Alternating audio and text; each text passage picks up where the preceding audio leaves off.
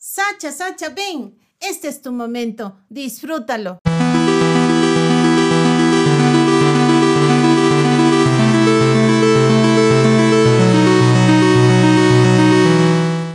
Es que de pequeño a mí siempre me dijeron eh, a manera de, de, de, de, expectativa o a manera de algo que, que es un poco inalcanzable. Siempre me decían, el cielo es el límite, pero realmente te das cuenta mientras vas creciendo, el cielo no es el límite si tú decides ser un astronauta. Así que veamos, vamos a descubrir nuevos planetas y si nos encontramos con marcianos, pues hay que llevar cervezas para brindar. Les doy la bienvenida a esta cápsula de tiempo. Me siento dichoso al poder intercambiar pensamientos en este camino junto a mi compañero del día de hoy. Mientras llegamos a nuestro destino, espero disfruten de este caminar de palabras. ¿Quién es William Villasís? Hola Daniel, buena noche.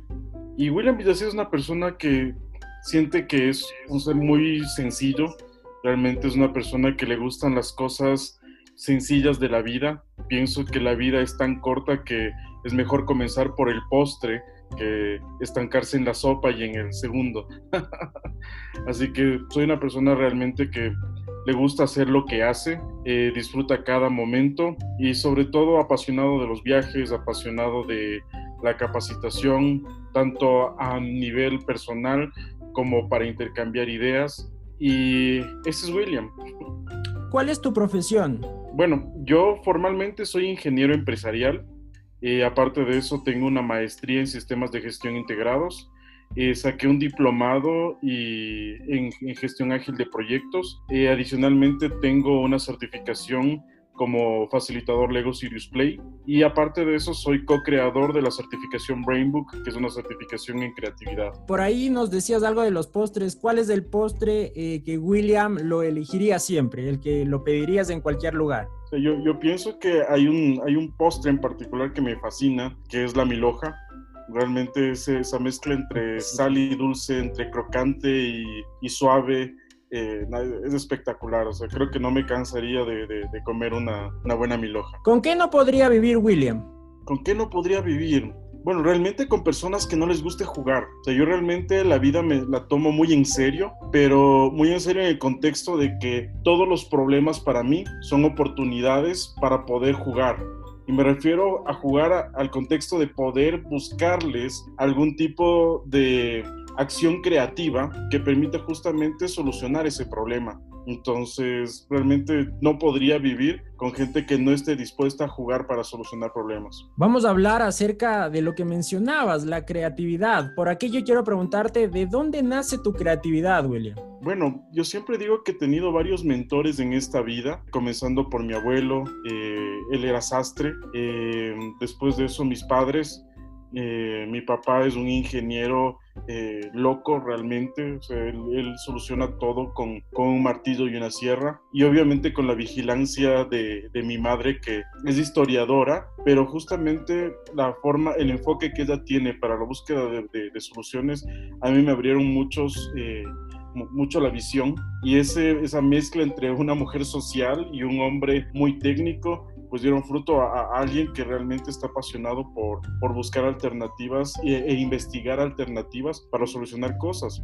Y aparte de eso, creo que los grandes mentores que tuvo mi generación fueron MacGyver, fueron Bigman, eh, los Mythbusters. Entonces, realmente creo que por ahí nace mi creatividad. Personajes donde la fantasía volaba, pero nunca había un imposible para aquellos. y de hecho lo importante para ellos es, que no se creían un superhéroe de, de, capa y escudo, sino realmente eran superhéroes que, que buscaban la honestidad, que buscaban la transparencia, que buscaban cosas sencillas para poder alegrarnos del día. siempre digo, la, la, forma más hermosa de haber aprendido muchas cosas científicas fue con Big Man, en donde entremezcla entre cosas hasta cierto punto de, eh, eh, jocosas, desagradables, uno terminaba aprendiendo. Y esa es la manera más increíble de poder aprender. Nos hablabas un poco de tu padre y de tu madre. ¿Podrías definirlo en una palabra, los dos? Una palabra para tu padre, otra para tu madre. Vaya cosa difícil, pero sería importante si lo logras. O sea, realmente mi padre un visionario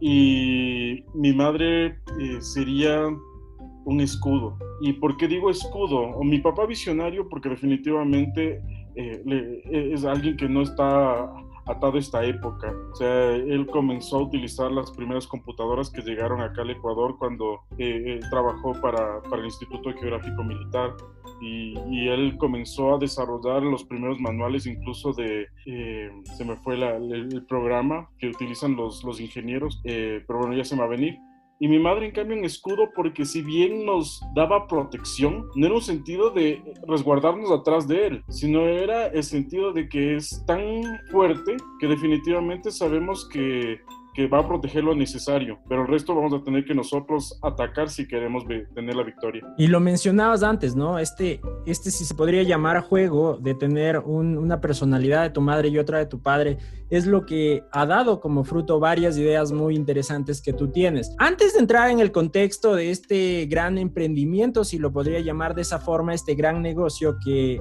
a, a mi parecer da frutos, porque mucha gente lo está utilizando, créeme, quiero preguntarte, ¿qué es Rapifuego para ti? Bueno, Rapifuego para mí fue el tomar una decisión de nuevamente comenzar a emprender para mí, ¿sí? Eh, yo comencé a trabajar desde que tengo 13 años y eso me llevó a que a los, 10, perdón, a los 20 años eh, me propongan mi familia que ponga mi primer local en un centro comercial y así lo hice. Y de ahí para acá ya son casi 14 años que funciona mi primer local. Ahora ya no es uno, ya son tres. Y lo más interesante de eso es que los últimos siete años de mi vida, o los últimos diez años de hecho de mi vida, me dediqué mucho a asesorar a otras empresas, tanto nacionales como internacionales, a la búsqueda de soluciones creativas a todo nivel. ¿Sí? Desde la parte de procesos hasta la parte de selección de personal, la búsqueda creativa, el desarrollo de planeaciones estratégicas, pero, y de hecho a nivel de emprendedores también, eh, con un par de socios tuvimos un coworking y dentro de este coworking asesoramos a muchos chicos justamente para que puedan emprender de cero pero realmente te comienzas a cuestionar y comienzas a decir, bueno, ya tuve o ya tengo cierta experiencia y definitivamente eso me da una valía para poder transmitir, pero ¿qué más he emprendido yo en la actualidad? Como para poder seguir transmitiendo ese conocimiento. Y justamente para mí fue eso de evaluar qué es lo que me gusta y comenzar a buscar una solución en función de eso, descubrir un océano azul para poder desarrollar un producto. ¿Nos podrías explicar eh, de qué consta Rapifuego, qué es, desde hace qué tiempo está en el mercado? Bueno, Rapifuego en octubre ya cumple un año, ¿sí? Es un producto bastante nuevo en el mercado. De hecho, iba a salir a, a, a la luz después de todas las validaciones que hicimos en el mes de marzo sin embargo, obviamente la pandemia, como a todo el mundo, y creo que es una historia, un común denominador que tenemos todos, eh, en abril, en marzo se me cayeron las negociaciones con, con las empresas grandes con las que estaba trabajando en, en, ingresar el producto, pero sin embargo, obviamente no perdimos la fe y la constancia y seguimos atacando, y me refiero a atacando en ese buen sentido, ¿no? En decirles, oigan, no se olviden de nosotros, cómo me califico como proveedor, cómo puedo llegar con mi producto y demás, ¿sí? Pero obviamente también durante ese tiempo pudimos hacer otras validaciones justamente para el tema del desarrollo de, o sea, para que el producto satisfaga realmente la necesidad que nosotros habíamos detectado, ¿sí? Eh, Rapifuego, de hecho, me encanta porque mucha gente me dice, que es una cajita de madera. Y les digo, sí, es una cajita de madera, pero que tiene ciencia adentro. Porque si tú te fijas, eh, esta cajita de madera realmente es una hornilla, es una hornilla de madera la cual justamente dosifica eh, la llama de nuestro módulo de autoencendido. Entonces lo que hace esta cajita es al momento de dosificar, así sea que la leña o el carbón estén un poco húmedos, les va calentando, va regulando la temperatura y hace un encendido por completo de, de la típica chocita que todos utilizamos para encender el carbón, ¿sí? Entonces, pero sin embargo hay factores que para nosotros han sido muy importantes dentro del desarrollo del producto y sobre todo de la experiencia de usuario que nosotros queremos transmitir. Y justamente es el hecho de que Fuego está hecho con materiales reciclados al 100%, ¿sí? Únicamente lo que nos falta dentro de nuestro, de nuestro packaging es la funda plástica, pero lastimosamente es una funda, es una funda plástica que si bien es de las de menor gramaje, justamente para que pueda ser más biodegradable, pero requiere el producto para mantener justamente la propiedad de que la madera se mantenga seca, ¿sí? Eso es lastimosamente nuestro, nuestro limitante ¿sí? Eh, sin embargo, por ejemplo, la madera de la que está hecha Rapifuego es de tablones de construcción que han ido perdiendo justamente las propiedades eh, de seguridad en los andamios, en los encofrados. Entonces, ¿a qué me refiero? Un tablón en un andamio que se haya fisurado o se haya caído de 7 metros, obviamente ya no representa para ninguna persona una, como he dicho, representa un riesgo latente, ¿sí? Porque no sabemos a nivel interno cómo se fisuró o no, ¿sí? Entonces, obviamente nosotros lo que hacemos con estos eh, tablones es nuevamente eh, darles un, cepillado que se llama, o sea, quitarles todo lo que son los eh, eh, residuos de concreto, de, pinturas y demás, ¿sí? Eh, y después de eso, nuevamente entra en un lijado, entra en un reproceso y terminamos teniendo nuestro módulo de encendido, ¿sí? De hecho, nuestro módulo es muy natural, ¿sí? a diferencia de otras personas, siempre nos, nos dicen qué tan rápido se enciende o no el carbón. Y siempre la respuesta va a ser, depende de la cantidad de carbón que quieras encender. No es lo mismo encender una fundita que una fundota. Claro. Entonces, igual que un atado de leña o dos atados de leña. Lo único que te puedo decir es que con rapifuego, de que se enciende, se enciende. Así estás en el páramo o estés a nivel del mar, eh, las personas que nos retroalimentan respecto a su experiencia de usuario es que justamente Rapifuego está cumpliendo su función, ¿sí?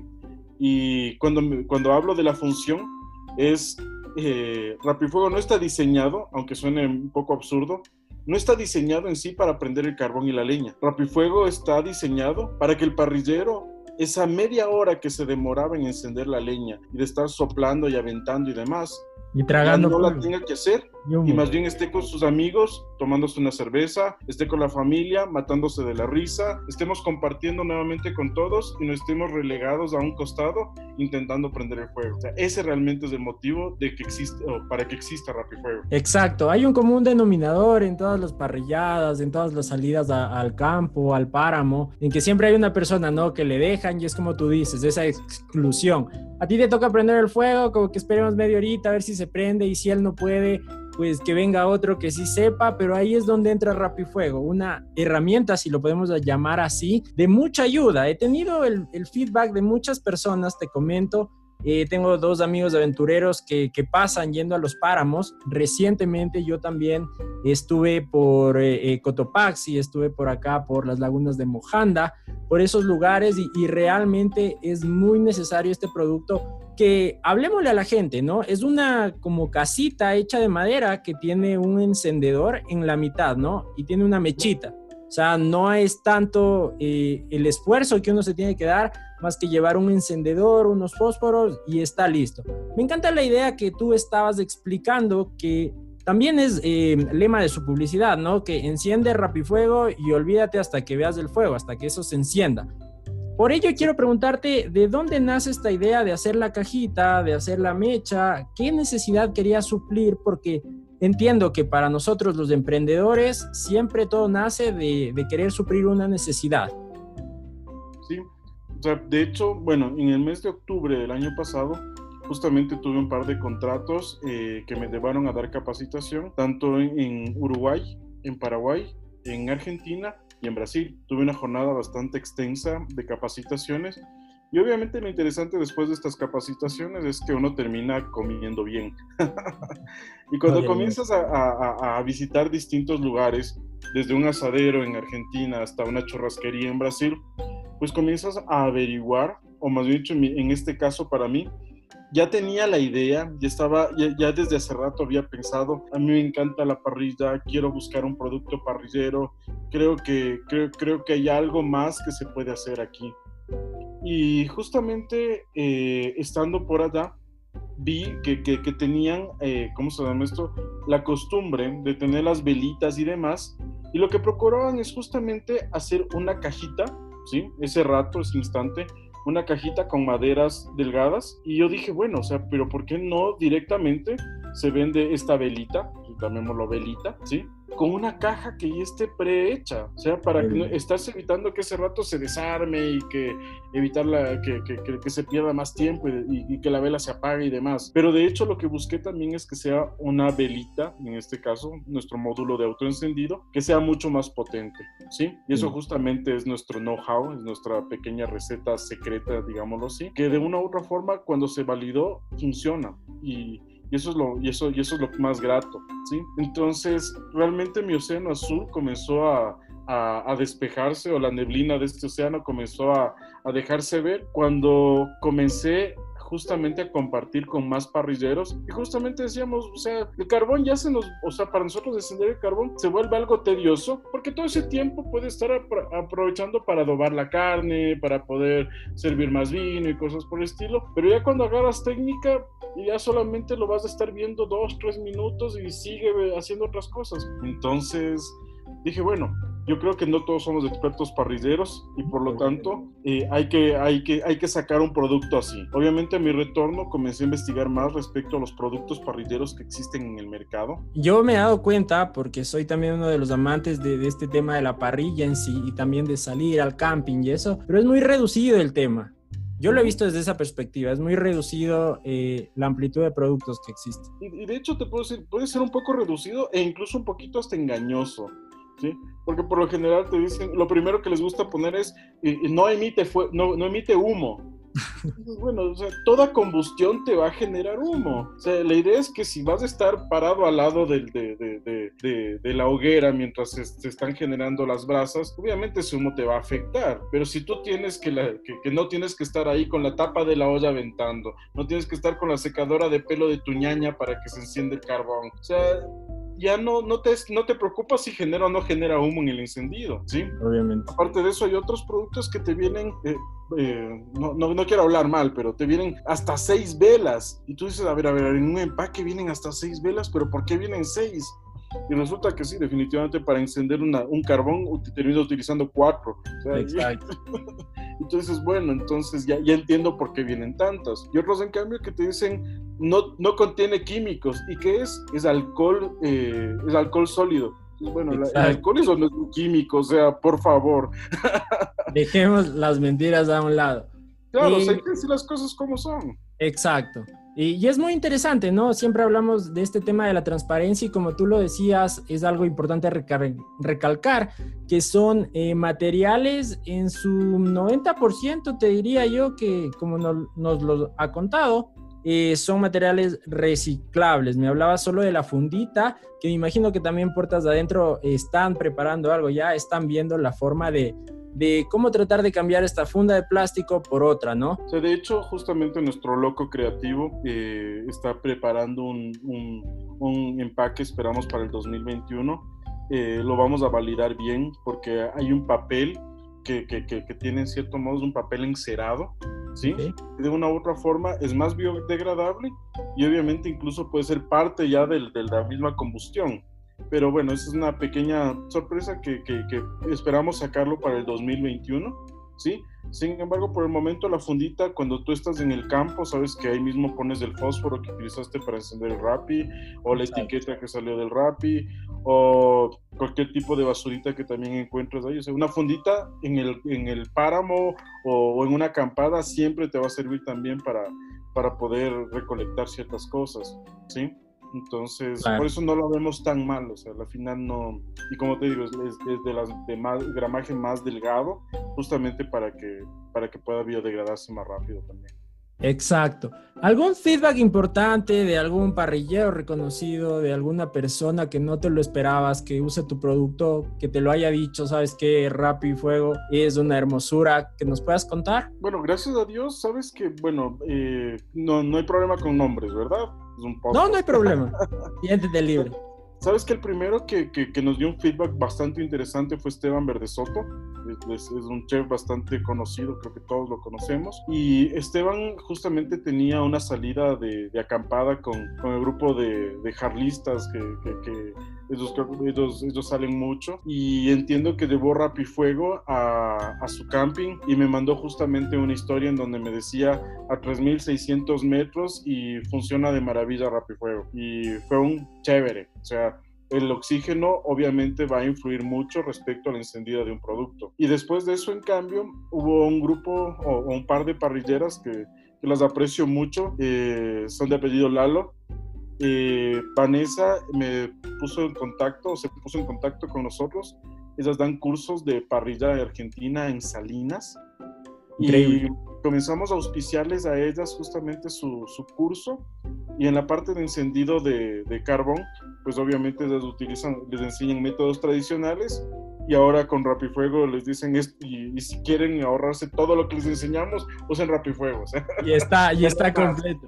Exacto. Y de hecho el último comentario que lo recibí de hecho ayer y que me gustó mucho, me agradó muchísimo, es de un youtuber eh, Guaitambo, se llama eh, Carlitos Arellano. Él eh, justamente compartió un post que, que, no me esperaba porque realmente no, no, no, no, cuando le, cuando, cuando, cuando le conocí, eh, justamente fue en, otro tipo de, de, circunstancias, pero él manda este, este post y dice que se fue a Papayacta y que justamente Papayacta entendamos que es un páramo húmedo, o sea, es un páramo en donde hay bastante neblina y demás. Entonces, encender ahí una fogata entiendo que alquiló un Airbnb y, encendió la, chimenea y le fue muy bien. Y, justamente él decía, a mí Rapifuego, eh, no, no, no, no tengo que decirlo, pero me salvó la vida.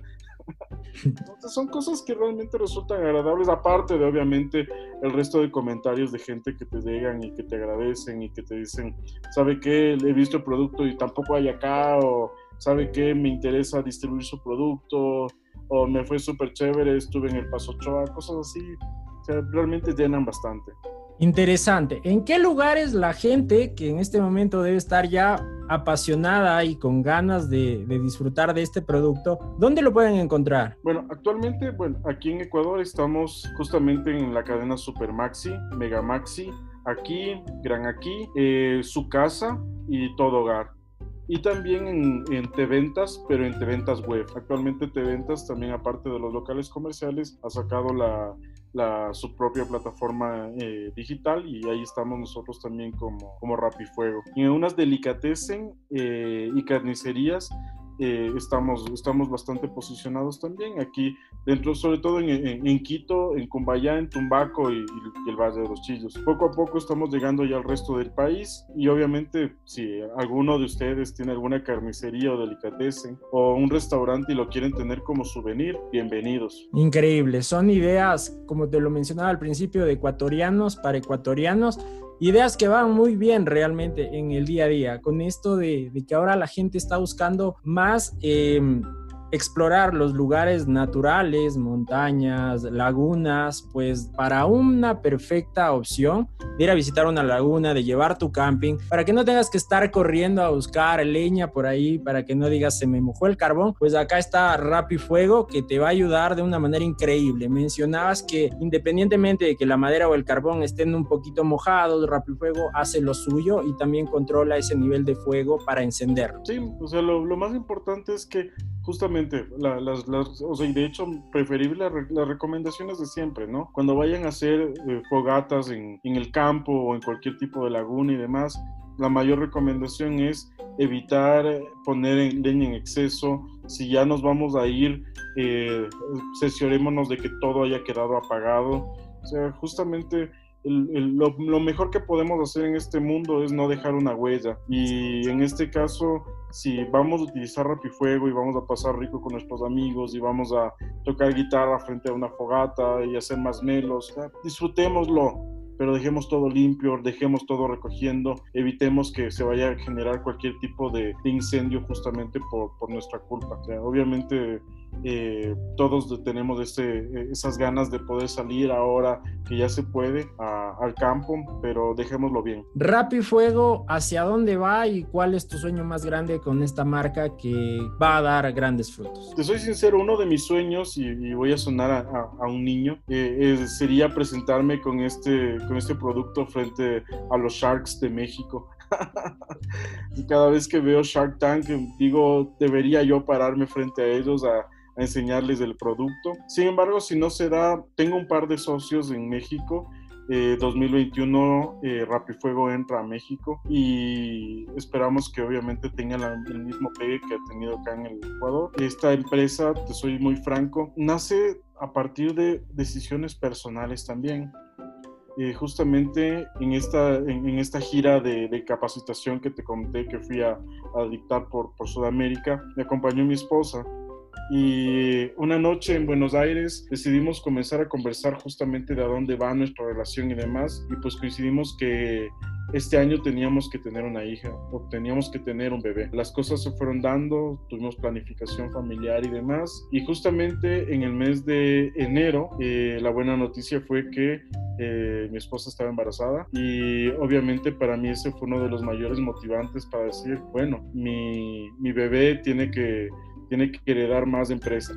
Entonces, justamente eso, eso fue uno de mis motivantes. Y de hecho, actualmente también me encuentro en desarrollo de otros tres productos que definitivamente uno se ata también a la parte parrillera y otros dos en una parte un poco más tecnológica. Pero sin embargo, esperamos algún rato seguirles compartiendo esto y, sobre todo buscando que, que, que, este tipo de espacios, que este tipo de, de, lugares en donde podamos escuchar las experiencias de emprendedores, ¿sí? de emprendedores ecuatorianos, porque al final todos, eh, todos nosotros tenemos algo que compartir y sobre todo lo más importante de compartir es demostrar generosidad, es demostrar eh, que uno está abierto a aprender o a enseñar y sobre todo entender que con lo bien o mal que, le vaya a una empresa pequeña o grande en el país, definitivamente hay un impacto. En mi caso implica que actualmente doy trabajo a otras tres personas más y esperamos obviamente que esas plazas de empleo sigan subiendo. O sea, es muy grato decir que mientras otras empresas están cerrando, pues nosotros ahora necesitamos cada vez un poco más de, mano, de manos que nos ayuden a trabajar.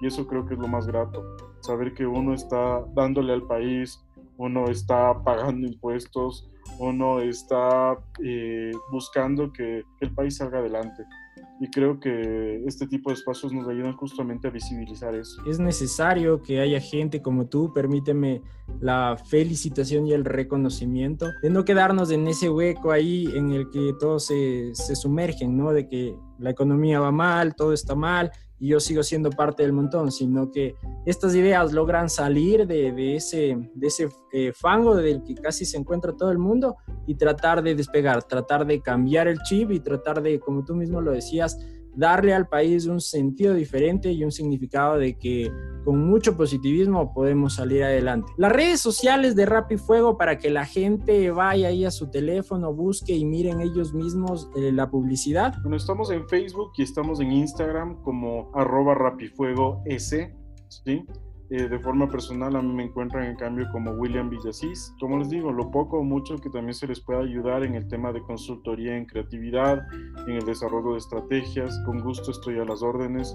De hecho, soy muy grato de decir, he participado en varios, en, varios eventos de emprendimiento, tanto como mentor como, como juez, en eventos de Hall Prize, en eventos de Startup Weekend y realmente e, ese tipo de, de, experiencias, como siempre digo, yo no voy al gimnasio, pero para mí esos son mis gimnasios mentales que justamente ayudan a, a poder detectar o a poder apoyar a otras personas, justamente a que vean que no tienen ideas estúpidas.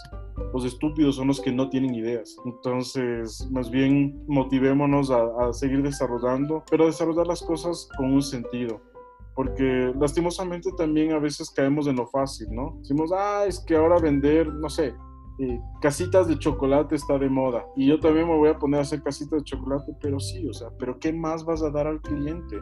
¿Cuál va a ser tu plus? ¿Cuál va a ser el valor agregado? ¿Sí? A veces no es necesario tampoco inventarse el agua tibia. Vean qué están haciendo en el resto de países. Y si de repente resulta que eh, las cajitas de chocolate con, con, chocolate picante puede ser un nicho adicional, búsquenlo hacer, prototipen, hagan las cosas de una manera ágil, pero no caigan también en, en, el tema de decir, mi emprendimiento está bien porque ya les di de probar a toda mi familia y todos dicen que está riquísimo. Esa no es un testeo en el mercado. Exactamente. la familia y los amigos son muy, muy, tranquilos para decirnos la verdad. Entonces, busquen otras formas de, de, validar su producto y láncense. Porque el que no se lanza realmente, el que no arriesga, no gana. Interesante. William, un pequeño comentario, ¿cómo te ha parecido el podcast? Y una frase que nos puedas dejar en este espacio. No, te, te agradezco muchísimo, Daniel, cuando justamente mi equipo que maneja las redes me dijo, alguien te está buscando para hacerte una entrevista. Le dije, bueno, con todo gusto, yo siempre estoy abierto a poder hablar, me encanta compartir, me encanta hablar. De hecho, a veces me tienen que decir más bien que ya me calle. Sin embargo, eh, yo tengo una frase que siempre digo cuando finalizo mis talleres, y es que de pequeño a mí siempre me dijeron, eh, a manera de, expectativa o a, manera de algo que, es un poco inalcanzable, siempre me decían, el cielo es el límite, pero realmente te das cuenta mientras vas creciendo que el cielo no es el límite si tú decides ser un astronauta. Así que veamos, vamos a descubrir nuevos planetas y si nos encontramos con marcianos, pues hay que llevar cervezas para brindar. Para brindar, qué interesante. Que Dios te bendiga, hermano. Mucha suerte con y Fuego y para adelante, Ecuador. Con ustedes, Daniel Alejandro. Gracias, Daniel.